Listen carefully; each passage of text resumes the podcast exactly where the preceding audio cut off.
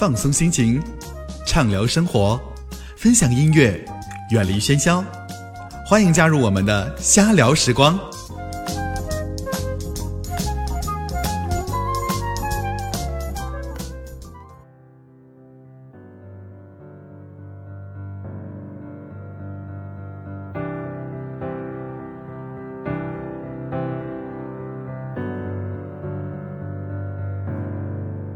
离开喧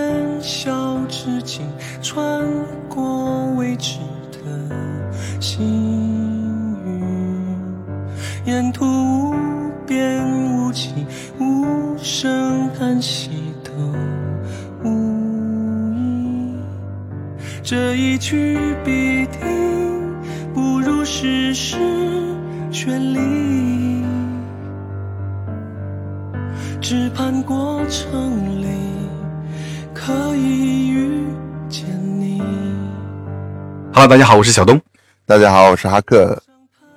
欢迎大家继续收听我们的瞎聊时光。那个上一期我们不是说梦吗？然后那个前天我就做了个梦，然后梦里我就一直在告诉自己，我一定把这个梦记住。然后醒来我就打电话告诉你，然后就一直很努力的记。早上上厕所的时候我还记得，然后等到下午的时候就只记得有这个事儿了，内容就全部消失了。然后呢，昨天晚上我又做了个梦，这次我记住了，因为我把它写下来了。我这次梦到什么？就是梦到我们今天晚上不是要录节目吗？然后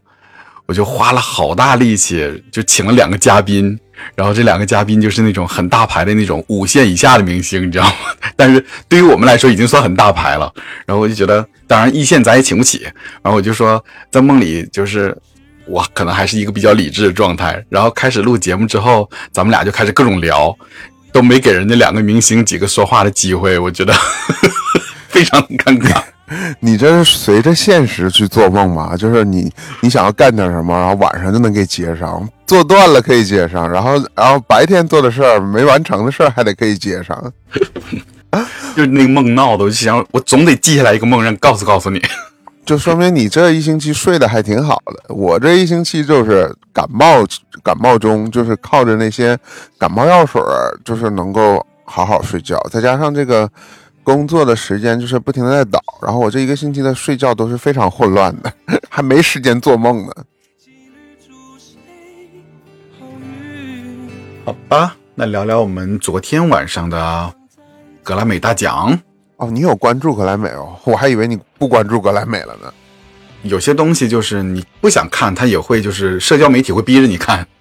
对，因为昨天晚上其实还有挺多就是值得聊的话题。其实我觉得格莱美作为一个今年都已经到六十六届了，这二零二四年就是这个网络媒体这么发达的一个情况下，就是能够去关注一个电视的。呃，新闻类的奖项类的节目，然后我觉得已经是不可思议的一件事儿了，因为信息现在已经被分化的已经非常的多了，大家绝大多数都不会看像以前那种的，我一整场看下来，然后绝大多数都是碎片化的，在微博呀、微信呐、朋友圈啊，或者是呃网络上面呐，还有呃 TikTok 上面啊、抖音上面啊这些碎片的信息，就会给你一些。就是总结呀什么的，在很快速的五分钟、三分钟，你基本上就已经了解了这个精彩的片段。但是我觉得今年我刚才看了一下数据哈，就是啊啊第六十六届格莱美就是比去年就是收视率竟然上升了百分之三十四。我觉得这个是是大家非常惊奇的一件事情。有可能我觉得重要的原因是因为有一个女生去参加这届格莱美，我觉得这个是。真的难怪他的影响力在美国真的是非凡的，难怪共和党的媒体都会说，如果呃 Taylor Swift 的表达支持拜登的话，也许就是一个最大的阻力，去阻挡川普去胜选。所以就是我觉得这一届就是收视率增加，很有可能是 Taylor Swift 的去参加这个颁奖典礼，而且他昨天晚上也拿了一个非常大的大奖，就是年度专辑，而且是第四次。虽然我不是他的粉丝吧，就是说，我觉得有一点不实至名归。我不知道你怎么想的。那你能从其他的大奖里面再选一个人出来替代他吗？就是候选人里面。我觉得年度专辑这东西你，我我不觉得他，我觉得是给他的名气比较大吧。如果去年的话，我觉得应该是给麦莉，应该他的 Flowers 那首歌基本上，我我 Taylor Swift 的歌没听那张专辑有什么歌，但是啊、我觉得每个人都听过那首 Flowers 吧，因为昨天 Flowers 也获了年度的那个最佳制作。我我觉得这首歌已经就是年轻人听的特别多，我觉得包括我上班的地方，有的时候我的经理们还会哼这首歌。然后其实我我我看很多人的评论说这首歌大家听过，完全就是因为被电台一直在洗脑，因为电台一直在循环播放这首歌。那我昨天看了麦莉的表演，我还是挺挺挺挺喜欢的。我觉得她还挺真诚的，就是说大喊我得格莱美啦，然后我本来想哭的，但是我就还得格莱美了。然后我觉得他穿那身的那个表演的衣服还蛮性感的，然后我觉得身材维持的也不错。就整体上来说，我其实对他没有什么感觉。他已经出道十多年了，然后就是他很难想象，有些人就说啊，他才得第一届格莱第一第一座格莱美，我觉得也是一件非常诧异的事情。然后可是咱们再说回来，刚才那个，你觉得就是《Midnight》这张专辑，你觉得不实至名归，但是《Flower》它也只是一首单曲而已。整张专辑可能从销量来说，其实可能真的一般人真的比不了现在 Taylor 的那个销量。昨天打雷姐五题零中，我觉得也是有点过分了。我说你怎么样，就是让人家参加一颁奖典礼又打五五题，你怎么要给一中吧，对吧？嗯，就是当年就好像就玛丽凯莉那种的话，你看玛丽玛丽凯莉牛姐，然后三十，昨天我看好像她昨天在那边介绍玛丽凯莉的时候说三十四题，好像五十四题还是三十四题，不管了，就是反正反正这个数都是很惊人的，提了这么多，五次格莱美得奖，这太夸张了，实在是。这个难怪说那个碧昂斯她老公就每次都要来吐槽，这次又吐槽了一次。就是说格莱美的机制到底是怎么评的？这个奖项就没有人搞懂，就是 奇怪。就是很奇怪。这谁得奖什么是以是以就是心情吗？还是说以就是这谁谁排头大谁得奖？我觉得就是像中国有一些颁奖典礼吧，真的是来者有份儿，就是每个人都来了，我都给给个奖，杂七杂八的人大家都乐呵一下。然后我觉得格莱美真就不是，就是拗着你来，我给你来了就是来个五题零中。要不给你来个六题一中，就这种给你很很尬的这种感觉，我觉得能拿到一个还不错了呢。就是你像麦丽这么大热，昨晚也就得俩奖，对吧？应该是台湾金曲奖，就是跟这个格莱美是一一个路数的。我反倒不太喜欢中国那种像你说的雨露均沾的那种那种感受的那种，我觉得看着挺没劲的。其实啊，我只是拿中国对比，下没有任何可比性。中国的那些奖项，大家都觉得都是很假的。就是呢，没有格莱美，毕竟还是个相对专业的吧。就是他还是说，你别看格莱美，就是这么多人吐槽他怎么拿的奖，嗯但是你说得了格莱美的人高不高兴呢？他还是高兴的，一辈子可以说一辈子，对吧？你是你是格莱美得主，就是那就不一样了，身价完全不同的。然后我觉得昨天就咱说回来这个，就是这个奖其实有点争议的，就是，啊、其实，我，我觉得他得得第四次的最佳年度专辑，我觉得他的粉丝当然很高兴。但是我们看到一个场景，就是之后就上了推特的前几条，就大家都在议论，就是 Celine Dion 竟然在最后压轴出来大高潮，然后全场起立，然后因为他太久没出来，大家都知道他得了渐冻症吧，就是那嗯我觉得大家都在想他到底是能恢复还是不能恢复，恢复的怎么样？他也好久都没有露面了。然后这一次听说他也是没有告诉所有的人，他是就偷偷的在一个就是那个主主办单位的一个就是一个比较隐秘的电梯，然后去进入了会场。然后到最后给大家来了一个惊喜，在最后颁一个最重要的年度奖项，就是最佳专辑奖。然后他也是很感慨的，就说他真的就是能到这儿来，就是看到大家也是真的非常开心。他也是非常致敬了一下，说二十就是七年前，然后说戴纳·罗斯和那个 Sting 给他去颁奖那个《Falling Into You》那张专辑，就是呃，应该是九五年吧，这是一张非常非常大热的那张专辑，里边有很多热单，你知道现在一提到都是都是很热的，就 Because You Love Me Celine Dion 那首歌，然后《To Love You More》，还有《It's Coming Back to Me Now》。对。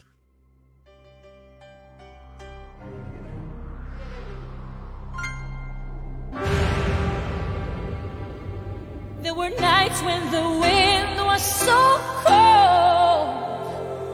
that my body froze in bed if I just listened to it right outside the window. There were days when the sun was so cruel. All the tears turned to dust, and I just knew my eyes were drying up forever.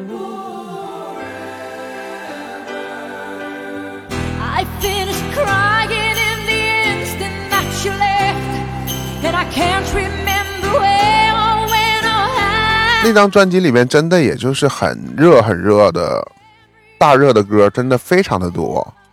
然后他得了年度的最佳专辑，好像在九五年的时候。然后，呃，丹娜罗斯和斯丁给他颁奖，所以他昨天也是非常致敬了一下，说让我想到了二十七年前我自己得奖。但是就很尴尬的就是说，他之后宣布最佳专辑奖年度专辑是 Taylor Swift，然后 Taylor Swift 上上场的时候，把好全好假，我觉得他表情。他第一是很，他第一是很假，然后就是全场的每一个人都都拥抱，然后就是只要是叫他的或者有什么就是打个招呼的，都在互相拥抱这样的，嗯单单单单忽略了台上的 Celine Dion，就是他直接他可能是啊有个人叫他，然后他就回头了，然后他顺手就已经接那个奖杯了，但是他连看都没看一眼 Celine Dion，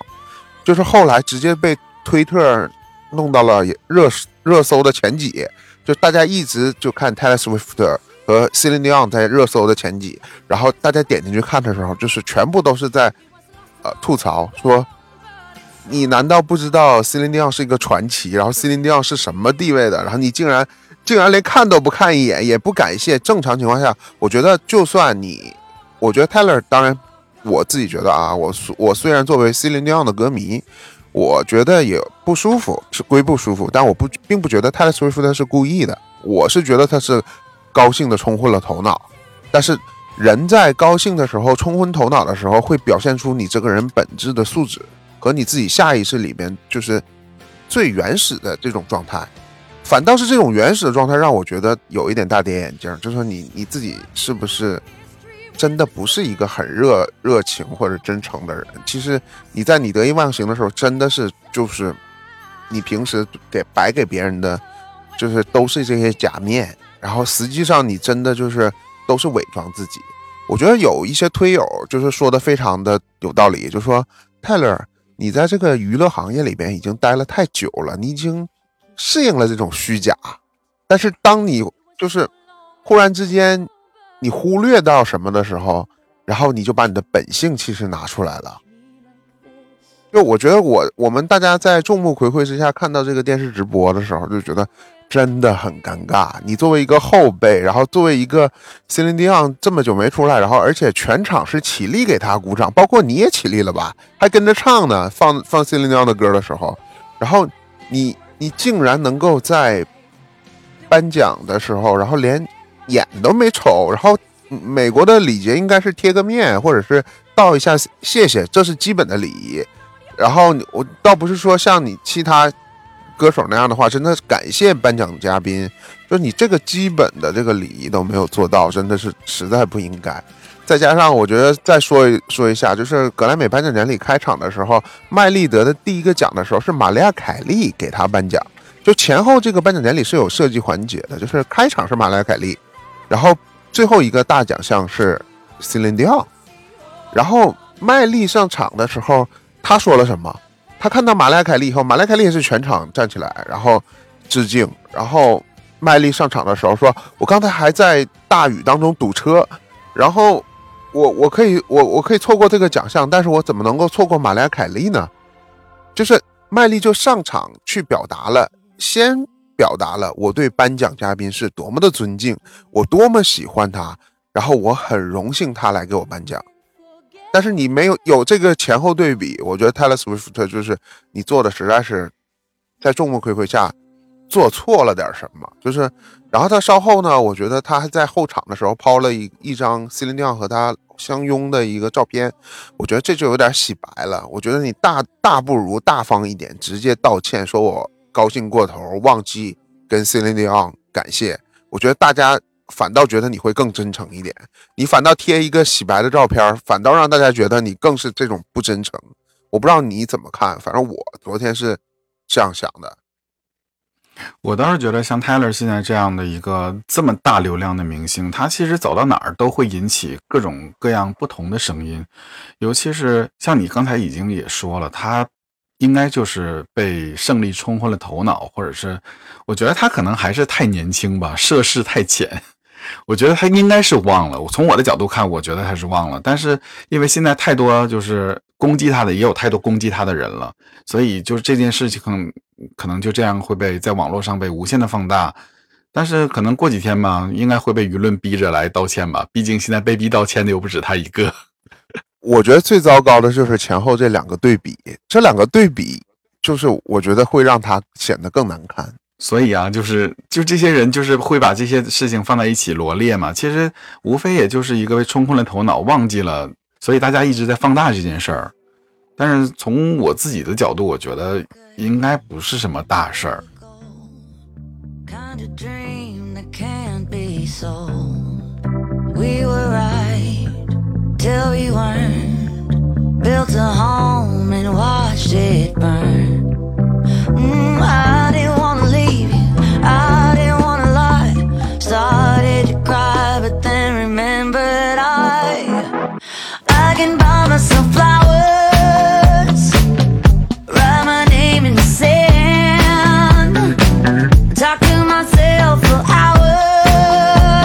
对，就关键是你知道麦莉吧上场的时候，然后他还把它变成了一个追星现场，然后他还给给玛利亚凯莉讲了个小故事，他就讲了说，我不应该在这个场所分享这个讲讲就是这个故事嘛，然后他说，但是我今天要讲这个故事，就是曾经有个小男孩，然后想要抓蝴蝶，然后就是他父母给他一个很漂亮捕梦网，然后他就是奋力的去抓，然后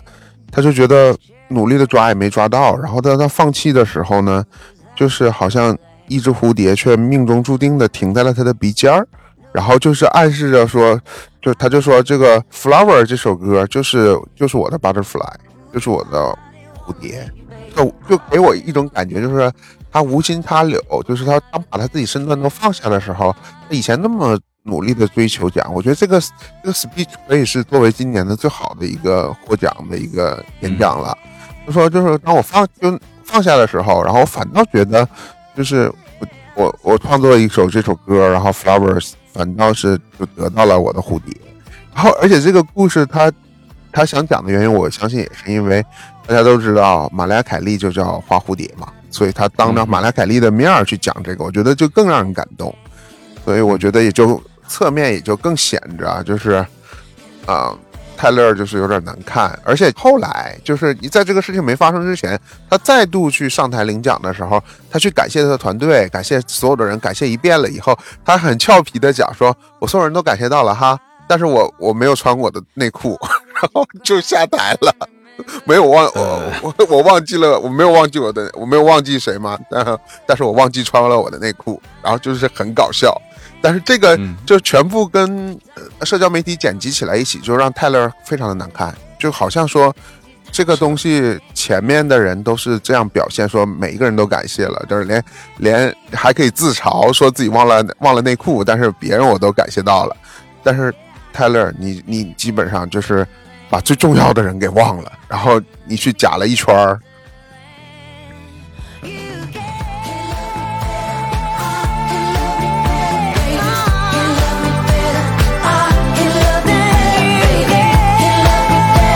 而且接下来他会被利用为说一个大选的一个挡箭牌。我相信共和党不会放过他，因为泰勒在以前就发呃发表了很多就是抗议川普的很多言论嘛，然后就是私底下也抱怨了很多，就说有很多视频就剪辑出来说他说什么就是。当了川普喜说过喜欢喜欢他的歌，他说他给我的歌降低了百分之多少的指数，就是这类言论 都都在网上传着。但是之前大选的时候，他还好，他只是说鼓励自己的歌迷都去投票。但是今年就是非常非常明显的，就是首先他官宣了自己的恋情嘛，那她男朋友这边好像是跟民主党的所有的人士走的关系非常非常亲密。这个首先就是一个，另外一个就是他这么大的粉丝量，现在很多人都怀疑他拿了五角大楼的脏钱，开始做民主党的一个党宣的一个特工。那你要是这种假新闻的话，还有人说他是加入了什么那个？没有，这个只是一种阴谋论的一种说法，因为毕竟你你看，既然大选的时候新闻就肯定就会各种各样的新闻就会出来嘛，那人民可能会站两派嘛，那明星自然也会站两派。你看之之前没有支持呃川普的，今年那个 Snoopy Dog 现在也开始公开的支持了川普了。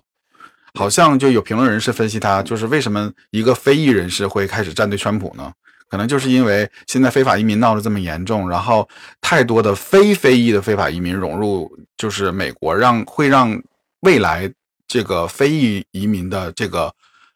政治正确的话题开始变得没有那么重的话语权了。这是有些人分析的。我自己认为，自从前几次大选之后呢，我自己不太相信这些就是呃民调啊这些。指数啊，这些我都完全不相信，因为如果有准确的话，特朗普就不会当选；如果有准确的话，上一次中期选举就会有红潮。然后哪里有啊？就全部都是错误的。就是现在的呃年轻人应该不太关心去参加这些民调，都是那些以前的老老人去参加这些民调。年轻人只是说到最后的时候，因为我觉得美国大选特别有意思，就是你前期这这一年之内。就无论你怎么去折腾，其实你都预测不了最后的结果。最后可能就那么几个月，还有各种黑天鹅。然后美国这媒体就真的是，你看，就是如泰勒·斯威夫特，就是如果他支持哪一边，都会有各种各样的言论。就是你像你说的，他传传了各种说拿黑钱了，要不然就是他加入什么共济会了，然后就是也你就美国什么就是。有一些保守派的，他们就会造谣很多东西。就凡是那种娱乐明星穿的暴露一点儿，他就说你加入共济会了，把你的思把你的思想卖给魔鬼了，就是这种古怪的言论就会都出来。所以，我们大选这种事情，我觉得，除非他明确的表态支持哪一方，其他我觉得都不会有对大学有任何的影响。因为我觉得他要是聪明一点，他就不会去站队。如果他站队的话，他就真的是非常非常的糟糕。但是现在目前看，应该是有站队的苗头，因为他，你就像你说的，他之前已经，嗯，说了很多，就是他就是不站那个川普嘛。那其实已经很明显了。但是你要知道，Taylor Swift 跟别的歌手不太一样，像以前 Lady Gaga，他直接站队民主党，或者站队拜登，或者其他，嗯，我反对川普，我觉得大家都可以理解，因为他主要的歌迷群体是 LGBT 群体。还有一些就是说女权主义，但是 Taylor Swift，我觉得他有很多歌迷，咱们上次上几期都聊过，他有很多的歌迷主要是以白人为基础的，而且是那种年轻白人。嗯，我觉得年轻白人绝大多数家里面都是共和党，就基本上，如果要是 像美国就是上次大选的希拉里跟川普这种的话，就造成了美国家里面的完全分裂。真的，美国是就是可能。有有一点比较好的就是，可能现在你说的这些年轻的这些选民，可能不太关注这些传统媒体。如果要是真的受这些传统媒体，毕竟你知道，川普现在一打开传统传统媒体，几乎就是川普，因为他大流量嘛。但是好在其他的那些社交媒体上不太有太多他的东西出来，那完蛋了。社交媒体就是全是小年轻们在在乎自己，你赚了多少钱，然后你你的你你玩什么游戏，就是只有这些东西，所以才需要一个就是泰勒这样的人，然后就是振臂高呼，然后大家就一拥而上。然后最后最近那个 TikTok 上面也很尬，就是环球的音乐版权被被搞下去了以后，然后小小年轻们就是开始开始。半裸着上身，用很尬的音乐去跳舞，就开始拍这种视频了。是的，而且这把火已经烧到中国了，就是中国的抖音，所有的环球的音乐都开始在下架了。然后我今天还看到一个音乐博主，他说，就是这把火烧了过来之后，就导致他们这种以音乐类型的博主开始就是很难吃的消了，已经就不知道明天在哪里。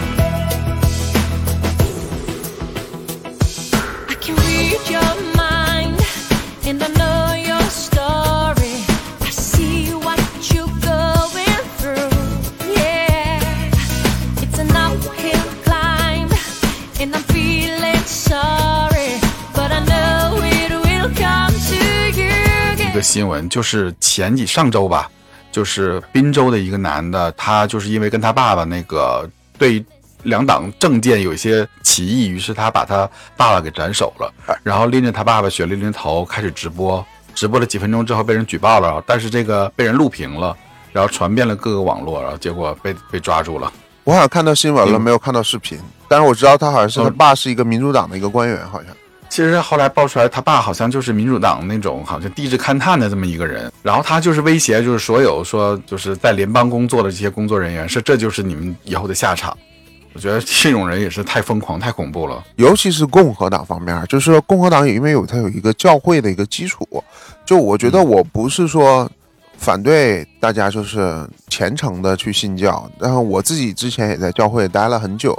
然后我觉得我个人认为哈，这美国的教会，啊、如果你是普通的教义的参加者的话，你对教会的教义并不是很多了解的情况下，就是你只是去以自己虔诚的心去礼拜。然后不要占用占用你太多的生活和个人经历的话，我觉得是可以的，因为这样的话，宗教就是你净化你的心灵，让你的心灵更更纯洁一点吧。但是我觉得，如果你过多的参与教会生活，然后过多的去投入到在其中的话，然后有的是甚至就是连自己家都不顾了那种，我我觉得是自己的生活已经被影响了，然后自己又超出自己能力范围之外去干这件事情，我觉得你就要斟酌一点了，因为我觉得美国的教会，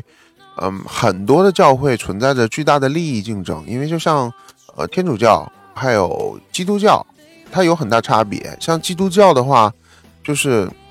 啊、我曾经去过一个基督教，就是基督教很多都是个人在这边念完神学院以后，然后就成立教，他可以成立教会。基督教就是那种就是各种鱼龙混杂的人都在教会里边，然后这一个社区里面教会呢，就是长期以来就为了生存下去，他要募款啊，要要提奉献，尤其你知道在教会待久了以后，他还会以圣经的一条，就说圣经里记记载的一条叫做十一奉献，就是你要把你以前是你十只羊要要要有一只羊捐献给教会，然后就是后来就是说要呃你是工资的十分之一去捐献给教会，然后我就觉得。嗯，每当你在教会待久了以后，每一周去教会礼拜的时候，大部分的时间都是在听牧师们不停的、不停的讲奉献，然后因为很多人还是不按照十一奉献去奉献嘛。当这个奉献被讲的过于多的时候，你就觉得你对教会充满了疑惑。美国很多教会都像社会关系，我我反倒是觉得现在美国很多教会，虽然我不是自己没有参加过这种，但是我听了也很听听了不少了。就是现在教会现在非常非常不纯粹，确实他就是一直让人捐钱这件事儿，就是挺让人诟病的。另外一件事儿就是，我听说在那个有一个教会，就是都是华人的教会，当然，然后那个在川普跟那个拜登在竞选的那一年，就是二零二零年的时候竞选的时候，他们教会就是牧师每次就是礼拜的时候。都会让，就是一直在宣扬，让他们就是就是在给他们洗脑，让他们去投川普的票。我觉得这点就不太好了。你一个教会，其实本身你宣扬的就是什么宽容啊那些东西，为什么要掺杂这么多的政治利益在里面？这个我可以见证，因为我我所在的几个教会里边，在川普跟希拉里那年大选的时候，也出现了这种状况，就是教会里边的人会让你鼓励你去投川普川普。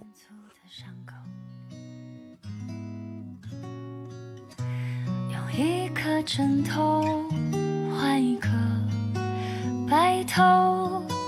忙于奔波，追赶跳碰，忘了闹钟。被太阳晒得红彤彤，再变得黑黝黝，大哥的年华就溜走，穿过了一片白蒙蒙，爬过了绿油油，有什么留在心里头？为了你哭的泪汪汪，才笑得了悠悠，想起来不还有一个最近一个科技方面的一个非常重要的一个新闻，就是二月二号的时候，苹果终于发售了它的，我不知道怎么讲，它算不算下一代计算平台 Vision Pro？我觉得它应该不算是计算平台，因为它本身并没有运算能力。我我们大家都关注这个很久了，对吧？就是我觉得这个东西应该是、呃关心科技产品的人都很关心。关不关心都关心，毕竟苹果这么大体量，它出什么都会引起全世界的关注。而且我觉得让人震惊的是，它的第一第一波的预定真的是非常可怕，竟然能首波二十万全定了出去。我说一一一台基本的是三千四百九十九美金，然后你加完税以后，大概要以三千八为基准了。但是当然不是所有人都买这个这个最低版本的这个二百五十六 G 的，很多还是有人买一 G 的，或者是买五百二十呃五百一十六 G 的。然后这样你算的话，平均一台的话，四千起应该是没什么，四千美金起应该没什么。但是你四千起乘二十万是多少钱？哇，想想好可怕！我觉得苹果的号召能力真的好强对啊，品牌号召力真的非常的强。啊！一听到这个数字让我震惊了。我觉得刚开始公布这个数字的时候，我觉得这个价钱公布之后，我就觉得是不是所有人应该都处于一个观望的状态？不应该是，就说我真的就是立马的，大家都这么有钱吗？掏掏出钱包，轻轻松松四千块，咱先买着玩儿。我确实看好多人都定了。对啊，我觉得是发忽然发现互联网上面就订的人真的很多。我觉得大家真的就是想尝新一下，就是下一代的设备。心态是不是当初那种就是买 iPhone 四那那个那个心态？我我觉得第一批尝鲜的人是买 iPhone 的人，就是第一批第一代 iPhone 的那批人，才是真的尝鲜。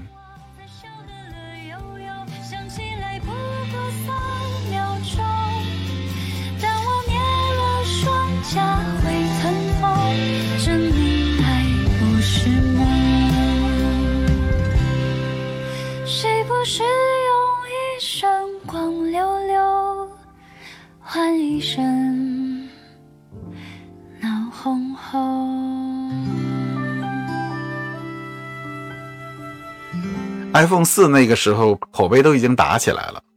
三 GS 的就已经很棒了。三 GS 是之前的，我觉得这是最最早的最早的那款 iPhone 卖的时候，就是大家连连那个 Apple Store 里边都没东西的时候，那帮人买的时候，就是我觉得那那才叫牛逼的。那个这好像现在有一款就是没有开封的，他们前几前一阵子就是拍卖，可能拍卖出一个天文数字，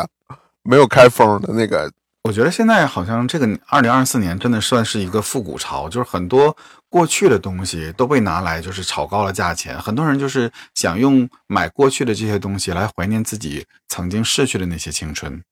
我知道你是一个不喜欢留旧东西的人，对吧？然后嗯我是我是自己觉得当年就是因为你可以把 iPhone 四出掉，但是我当年还是没有把 iPhone 四出掉，就是 iPhone 四回收的时候我还是留下了，我就觉得还是留一台吧，就是不管它以后能不能用，我觉得还是挺好看的一个小东西。是啊，我看到网上有一些把就是把 iPhone 四把它所有的零件全拆开，然后把它封裱在一个镜框里面，非常非常的漂亮。对，然后我每年就是说 iPhone 四这个我留下的手里边这个 iPhone 四，我我我留的一个最大的作用就是我每换一款新的 iPhone 的时候，就会拍一张照片，然后把 iPhone 四跟我最新的 iPhone 拍一张照片，我说这你看，这个是孙子和他的曾曾曾曾曾曾曾曾曾爷爷。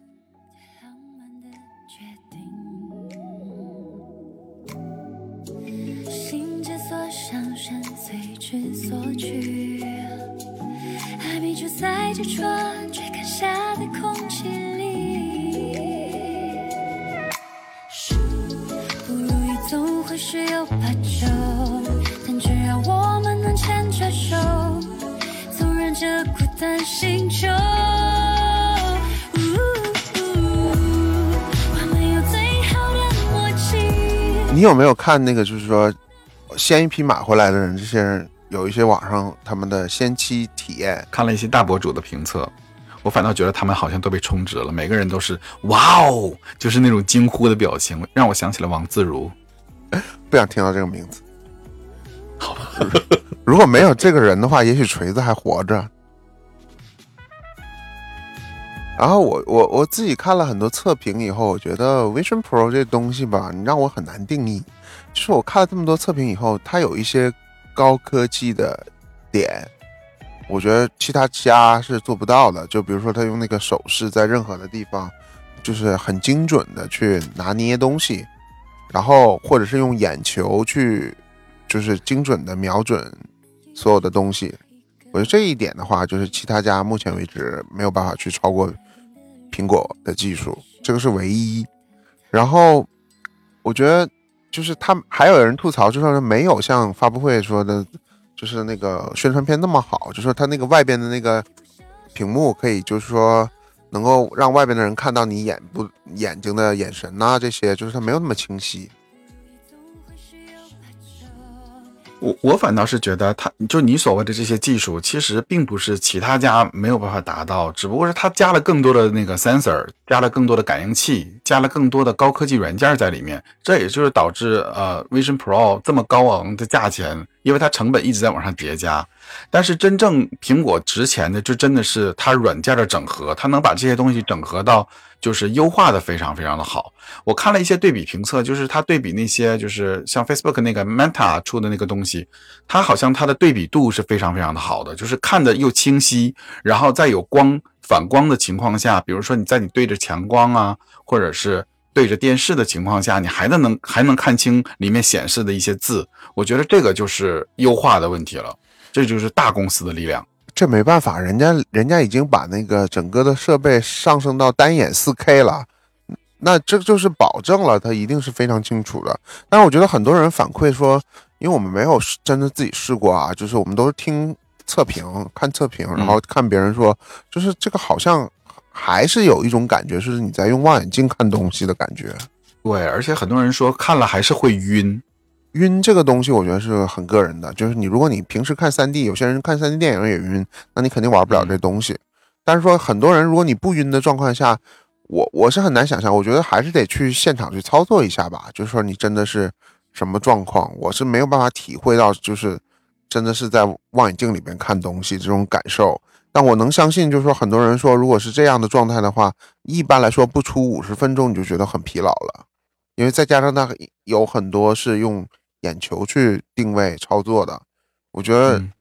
个人的话，而且这个重量就是有在六百多克，就相当于说形容一下，就是说你手底下的那个 iPad，然后把它顶到脑袋上面，顶五十分钟，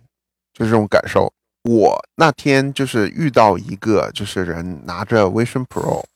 然后我还我就看到他那个形状，我就知道他袋子里一定是 Vision Pro，然后我就问他，我说。你是特意飞美国，然后就是为了专门买这个，因为他是个中国人。我说你特意飞美国是专门买这个东西吗？他说对。他说我说那你为什么要？我说你是个科技博主吗？他不是，我是做那个就是软件方面的，就是想买这个东西，就是我们公司就是有一些就是软件方面的东西，就是因为要适配 Vision Pro。所以我们就是属于开发者环节，所以我们买回来就是为了就是研究这个开发的这个以后怎么去适配这些 Vision Pro 的软件，然后所以他们就买。然后我说那你觉得，我就问了很多问题。我说你你那你也算就是半个这种科技行业的从业人员。我说那你作为这种的话，你认为你已经用过了吗？你觉得这东西在短期之内会不会成为大众的就是消费品？然后他就说：“你不要买这东西，就是，呃，如果是三千五或者四千，然后你不会买，但是你一千块，你绝大多数消费者会买，因为这东西目前看来，就是他跟我讲，他目前看来有些科技，就像我说的，就是这眼眼睛定位啊这些东西，他认为是就是苹果很就是厉害，很太超前了是吗？很精准的东西。”但是它所有的就是这些，它这个空间之内给你营造的这个观影环境吧，然后他就说这个就是说你个人一个就是体验感非常好的一个状态，就是这个就如果说你三千五不买，这个是因为价位的问题，但是如果降到一千美金的话，就是很多人都会觉得我我也想拥有一个这种私人影院，比如说你你坐飞机上坐飞机的时候。然后你很无聊，坐飞机的时候带这个东西，就是一个在两三个小时之内去看电影啊，有一个自己一个很大的一个观影环境。我觉得这是一个能想到的一个使用空间。然后还有一个就是说啊，你家里面的格局没有这么大的情况下，然后我就想有一个私人办公的一个就是立体空间，然后这也是一个能够去应用到的。然后我觉得。我听他这么讲完了以后，暂时我就把 Vision Pro 用一句话形容，我就觉得他就是一个有钱人。就是如果作为普通消费者哈，不是那种科技是拿来研究的，呃，普通消费者就是一个啊，如果你有钱人，我就想把一个随身的家庭影院带着，它就是一个这个这个功能，暂时为止。而且我觉得始终，它如果在两三年内不能解决这个电池携带的问题。目前为止，我认为它是一个挺蠢的东西。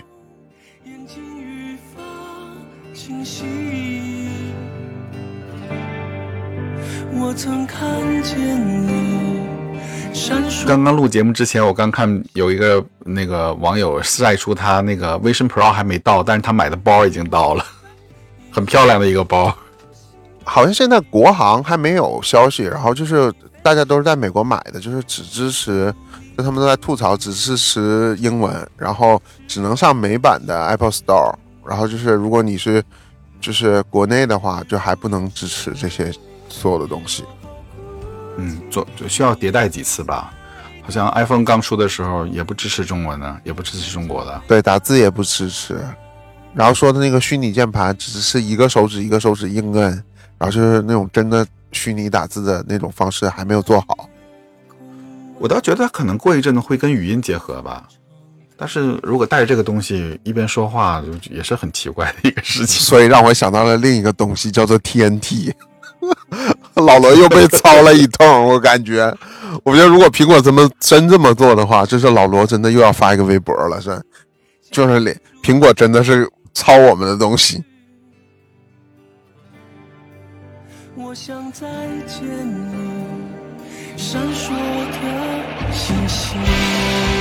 我觉得锤子真的，锤子软件、锤子系统的所有的东西，现在被所各大厂商厂商变着法的抄抄抄的已经差不多了。不过话是真的说回来，是锤子就是倒下，真的王自如功不可没。哎，为什么要提这个人呢？我觉得如果要是因为他这个人，我觉得真的应该把他钉在耻辱柱上。他真的耽误了一个就是。有情怀的一个做手机行业的一个人，理想主义创业者吗？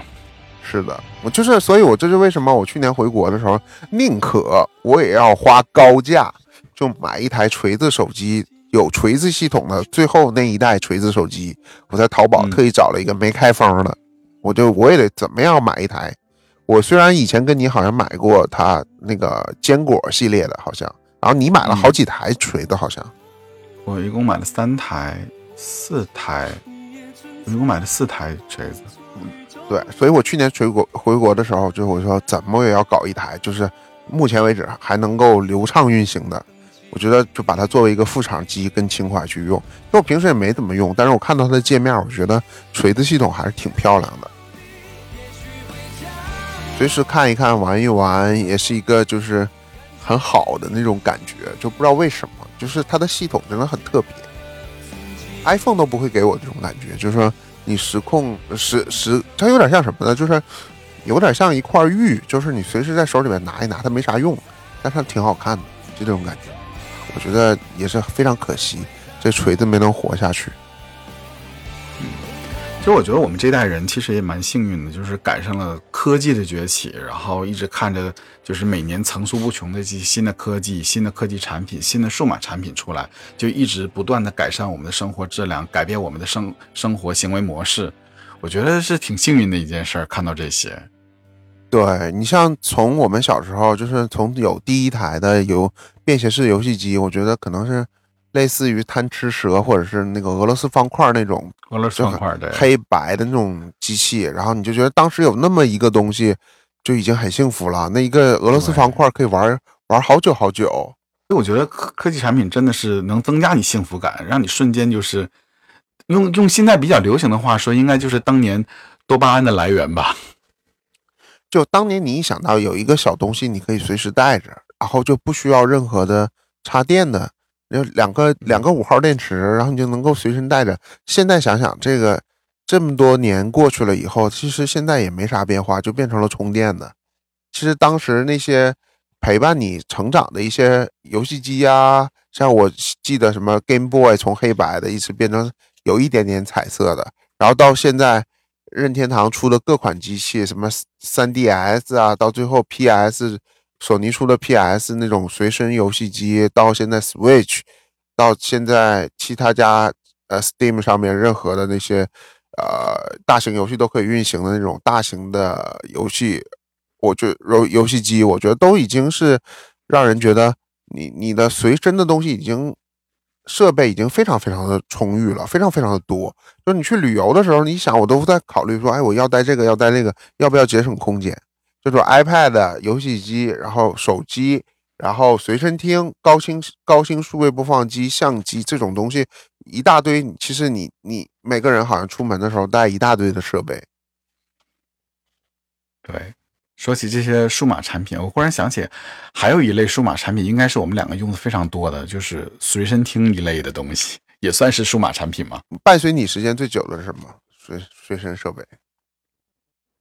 伴随我最久的应该是随身听嘛，就是我有一台 Sony 的那个 Walkman，是一个磁带机，就是真的是跟了我好久，就从中学一直到大学毕业，然后后来就是 M P 三就出来了嘛，然后这东西就。搁在一边淘汰了。哎，你是直接跨过磁带到 MP 三这么先进的吗？我中间至少至少还是随身 CD，然后又 MD 的嘛。我我没我没有买过随身 CD，但是我自己买过一台面包机，就是那种又能放卡带又能放 CD 的机器，我放在放在寝室里面听。然后那台机器的音质还不错。我大学时候求了我妈好久，然后后来花巨资一千多，然后买了。买了一台随身的，就是 CD 机，我觉得那个就是陪了我很久。然后后来就是大学毕业以后有演出啊，然后因为演出的时候就是比较苛刻，CD 有的时候会跳盘，然后就是演出场所必须得用 MD。当年就是说演出的人人手一台，都必须把你的换得带导到 MD 里边去。因为 M D 是不不太会跳盘的，是就是我我我当年刚出来的时候，就大家都已经开始用 M D 了，然后我就非常非常羡慕。但那个时候就我妈说死不给我买，然后当年就非常非常想要一台 M D，然后因为就是实在是买不起。但后来反正我开始出来唱歌就没多长时间，突然有一些歌手就比较时髦嘛，就开始用 P S P 来放歌了。然后就当时他拿出来那个东西，我说：“哎，这什么东西啊？就好酷炫的，好漂亮！就看着设计，你知道索尼的那个工业设计一向就是所向披靡，就拿出来就让人觉得哇，这个东西真漂亮。就不管它是干什么的，先拿出来就震人一下。他用那个当时后来就我们都知道，他放的无非就是 MP 三。我其实都买了，但是都没怎么用，就后来都都是淘汰掉了。”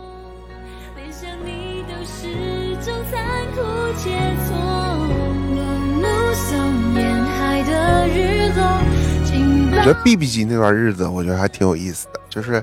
啊，你的 BB 机一响，然后你在想谁给你打电话，然后你要回信息啊。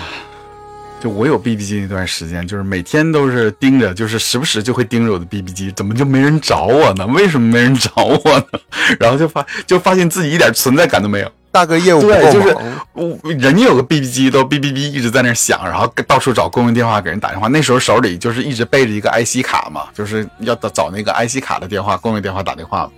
然后就是我的 BB 机就是一直处于一个不响的状态。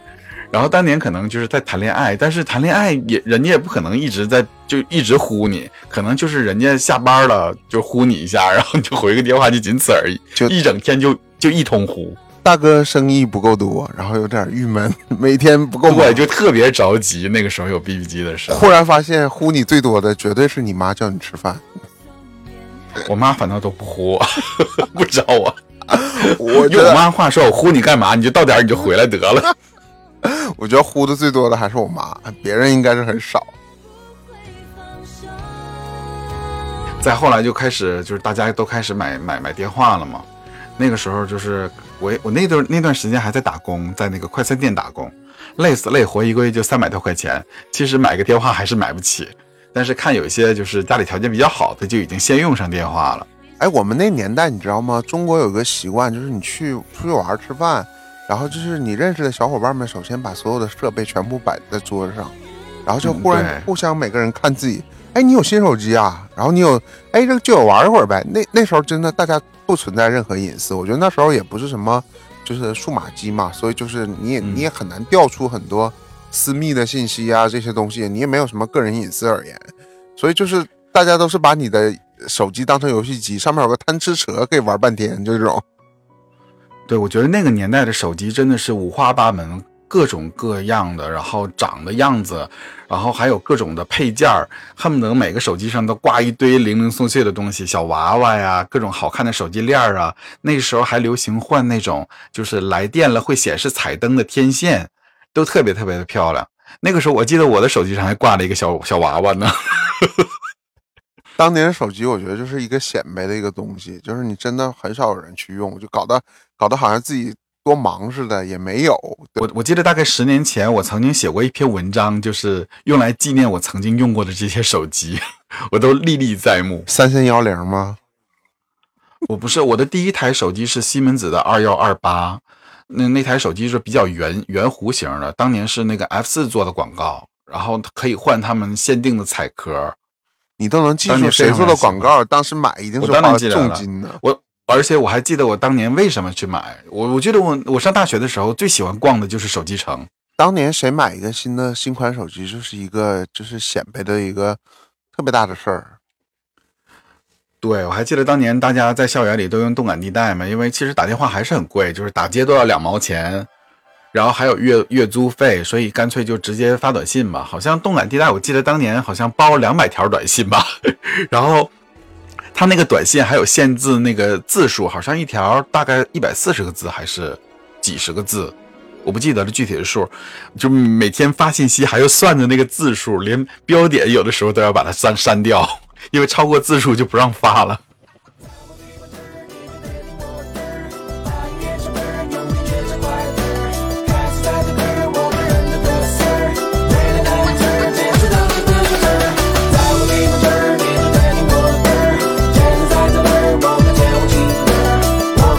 你要是不提这段，我就没有没有当时那段记忆了，完不全都是记忆，对吧？没有那段记忆了，就完全不记得了。就是那我记得那个那个年代，就是摩托罗拉、三星跟诺基亚也就已经是一统天下了，这三个品牌。但是那些年代的时候，我就已经不是一个喜欢大品牌的人，我蛮喜欢跟别人用不一样的小品牌，我喜欢小众的东西，所以我算是当年是西门子的热衷粉。我换了好几个电话都是西门子的，我差点没没为了李玟买个波导，手机中的哦战斗机。手机中的战斗机。我还是比较忠诚诺基亚的，直到我最后出国了以后，来美国以后也是换的诺基最后一台除了 iPhone 以外的手机就是诺基亚。我记得诺基亚当年出了一款，里面带那个东芝给他特意做了一个迷你的机械硬盘，非常牛逼。然后外面是那个机机械的机身，里面又是一块机械硬盘，好像出来就是一个好像就是一个 GB 的那个容量。当年一个 GB 的容量非常非常大，它就是音乐手机。我用过诺基亚那款音乐手机三三零零，不知道你有没有印象，就是横着的那款。啊，像游戏机一样的。然后当年我还记得那个是陈琳做的广告，然后唱的那首广告曲。现在一看多伟大的工业设计啊！对呀、就是我很喜欢用那些。然后后来我还用过一段西门子的 SX 一，那款手机我一共换了三部，我都用了那个手机，非常非常喜欢。它的键盘是在两边的。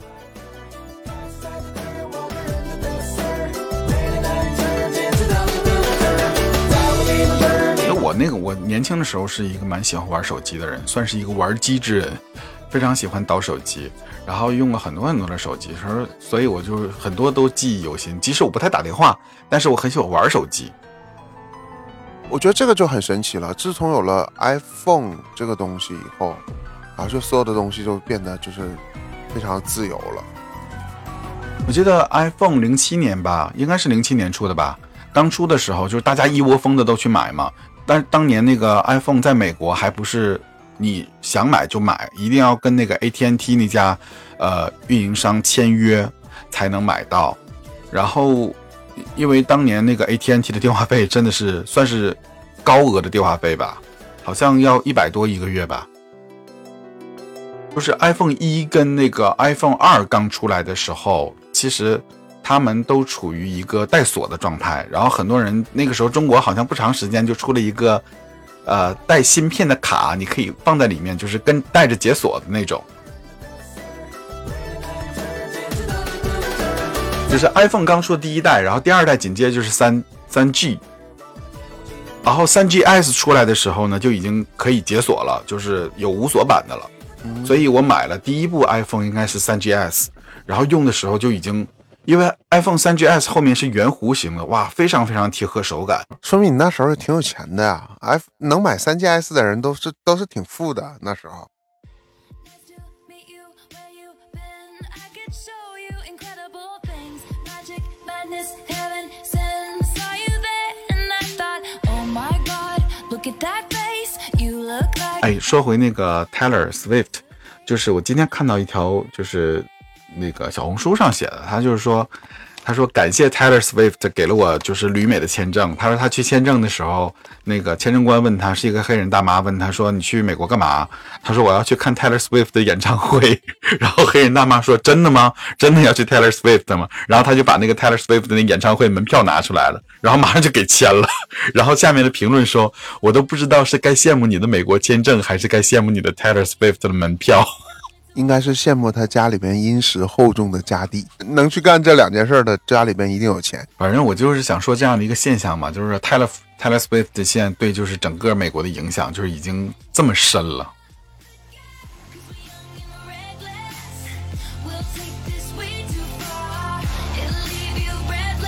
嗯，还有几天就过年了是吗？是啊，二月九号应该是今年。嗯你今年你打算怎么过呢？有什么计划吗？对于我们这种在外打工在外的人来说，其实节日也就是跟一家人一起吃顿饭呗，已经没有什么特别的东西了。其实，但是今年其实我倒是特别特别的想家，很想回去。我觉得我今年有点忙，不知道为什么，从开年到现在就是一直处于一个忙的状态。然后我就觉得能够安静让我好好好好的休息一下，我就觉得是一个，可能我觉得还是感冒没有好，然后还身体有点不舒服，觉得什么东西都挺累的。过年的话也是安安静静的吧，我觉得今年正好过年的时候赶到一个休息，我可以跟家里视个频呐、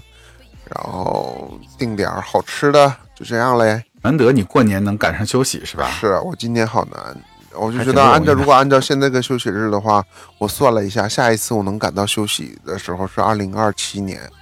好遥远呐。就听着好像你占卜出来的班表，你应该多点休息，然后多点就是好好的把自己身体养好吧。那我们今天就早点休息吧，好的，也先祝大家新年快乐，提前祝大家新年快乐，拜。拜。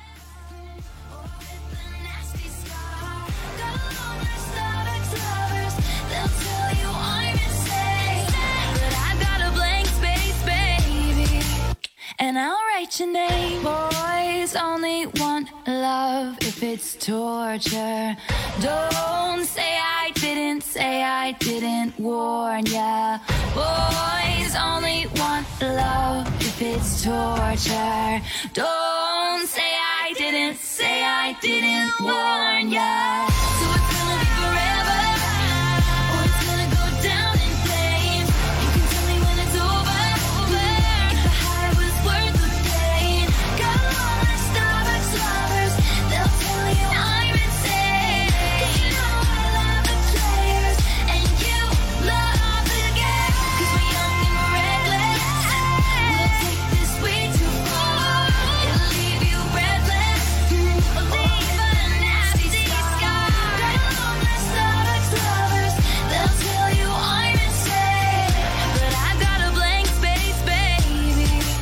and I'll write your name.